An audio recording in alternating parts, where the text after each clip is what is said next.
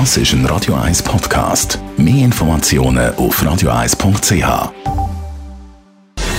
Gesundheit und Wissenschaft auf Radio 1. Unterstützt vom Kopfwehzentrum Irlande Zürich. www.kopfwww.ch Vielleicht haben Sie auch schon jemanden gehört sagen, also E-Bike fahren ist sicher kein Sport.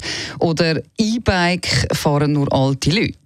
Tja, dann habe ich da jetzt eine spannende Studie für Sie parat und noch eine private Info von mir. Ich habe auch ein E-Bike und ich bin noch nicht ganz 40. Eine Studie von der deutschen Leibniz-Universität und der Medizinischen Hochschule Hannover hat untersucht, ob das E-Bike-Fahren zum Sportpensum zählt. Und die Ergebnisse, die haben offenbar sogar die Studienleiter überrascht. In der Studie sind Daten von 1250 E-Bikerinnen und Biker und 629 normalen VelofahrerInnen während einem Jahr ausgewertet worden.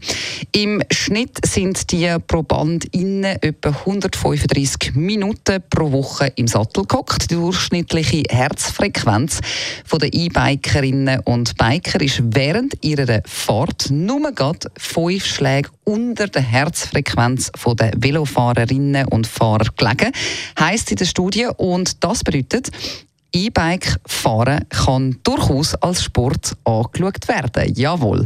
Aber, und jetzt kommt es, nicht nur das. Die Autoren von der Studie sagen, wer jeden Tag eine Strecke von etwa 12 bis 15 Kilometern mit dem E-Bike fährt, der verbessert sogar sein Herz-Kreislauf-System. Das heißt, sie können nachweisen, dass E-Biken genauso wie logischerweise normales Velofahren ein hervorragendes Kreislauf Training ist, also für den ganzen Herz-Kreislauf. Durchs E-Bike-Fahren senkt sich das Risiko für einen Herzinfarkt um 50 bzw. 40 Prozent, aber auch die Risiken an Fettleibigkeit, Bluthochdruck, Zucker und Fettwechselstörungen zu erkranken senkt sich um 50 Prozent. Also, ich würde sagen, fertig mit Belächeln von E-Bike-Fahrer und Fahrerinnen. Es ist erwiesenermaßen auch Sport und sogar noch sehr, sehr gesund.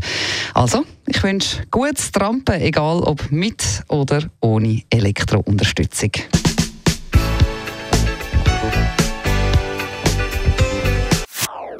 Das ist ein Radio 1 Podcast. Mehr Informationen auf radio1.ch.